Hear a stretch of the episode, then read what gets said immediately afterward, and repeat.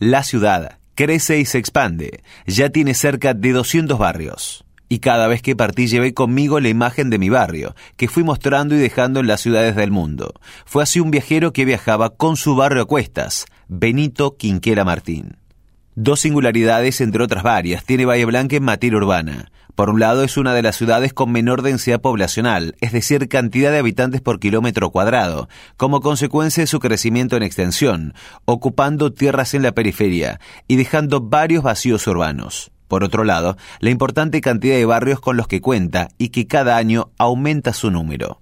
De por sí es complejo establecer con precisión cuántos barrios existen, pero algo es cierto, su cantidad es llamativa en relación a la trama urbana y sobre todo por lo sucedido en las últimas décadas, en que no han dejado de aparecer nuevos grupos habitacionales, muchos de ellos bautizados por sus desarrolladores, otros por decisión de sus propios habitantes o de las entidades o planes que les dieron origen. Así como Buenos Aires supo ser la ciudad de los 100 barrios, de acuerdo al popular vals de Carlos Petit, y Bahía Blanca la ciudad de los siete puertos, según el poema de Berta Raga. Hoy será incierto definirla con un mote a partir de sus barrios, villas, complejos o planes habitacionales. La estadística oficial del municipio da cuenta de la existencia de 147 barrios, de los cuales 97 tienen carácter oficial, es decir, que están registrados catastralmente, estableciendo sus límites y eventualmente Actualmente cuentan con sociedad de fomento. El resto son considerados no oficiales, más allá de en algunos casos tener límites precisos, incluso a pesar de estar dentro de barrios oficiales, es decir, son barrios dentro de otros barrios.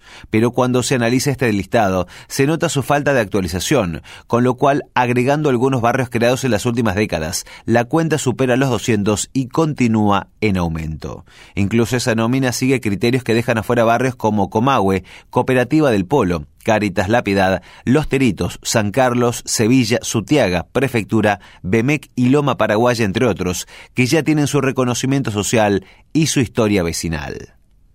Las formas.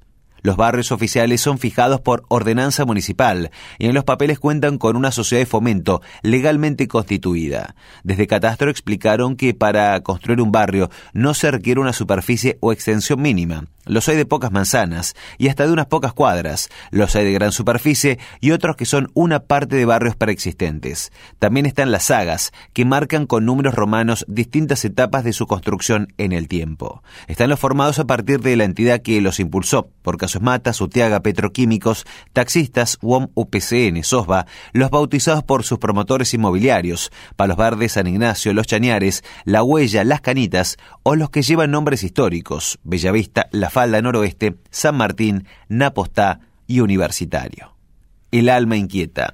Desde el 2009, una ordenanza permite el registro de nombres barriales, por el cual cualquier habitante, sea vecino o desarrollador, propone uno para su barrio, dando a conocer sus fundamentos. La municipalidad tiene relevadas 104 sociedades de fomento y establecida la cantidad de habitantes por barrio. Los oficiales más poblados, de acuerdo a ese estudio que espera una actualización, son Universitario, con 12.825 habitantes, Pacífico, 10.586, Noroeste, 9.683, Pampa Central, 8.543 y Villa Delfina con 4 4.847. Los de menor población, por otro lado, son San Agustín, con 406 habitantes, General Arias, 472, Rivadavia, 552, Villa Gloria, 744 y Los Horneros, 779 el barrio más antiguo, sin considerar el centro y el macrocentro que no tienen esa categoría, es Noroeste, cuyo nacimiento se relaciona con la habilitación del ferrocarril Bahía Blanca al noroeste en el año 1891. Sin embargo, Ingeniero White tiene fecha fundacional en 1885, año en que se inauguró el muelle de hierro de la empresa británica del Ferrocarril del Sur, aunque puede asumirse que desde tiempo atrás contaba con una población estable. Una particularidad de los barrios no oficiales es que no necesariamente son los más nuevos. Es el caso, entre otros, de Prensa, Villa Loreto, Villa Aeropuerto, Juan López, Altos del Paligüe, Bosque Alto, Solares Norte, Ruchi y Spur. Claro que ninguno despierta tanta curiosidad en ese listado como Villa Mitre, que carece los papeles de límites oficiales. Resulta también novedosa la cantidad de barrios parques surgidos en los últimos tiempos, que se suman a los pioneros, Paligua y Patagonia. Es el caso de San Ignacio, Las Acacias, Los Teritos, Las Canitas y Los Altapacos, entre otros. Están también los menos conocidos, como Equitación, Martín Fierro, El Sol, Nova Terra y Las Magnolias. Entre los más recientes se cuenta el barrio Adornado, delimitado por calles Florida, Uruguay, Guido Hispano y Leónidas Lucero, que tomó en 2018 el nombre original que tuvo el actual Parque de Mayo, concebido en 1906 como un barrio parque. Por último, hay barrios que figuran en antiguos planos y guías pero que ya no existen, sea porque nunca se consolidaron o porque modificaron sus nombres. Es el caso del barrio Mondongo, luego San Martín, Villa Cordiviola, Villa Balneario, Villa Antonio Pronsato o Villa Pacífico. Paligüe, chico.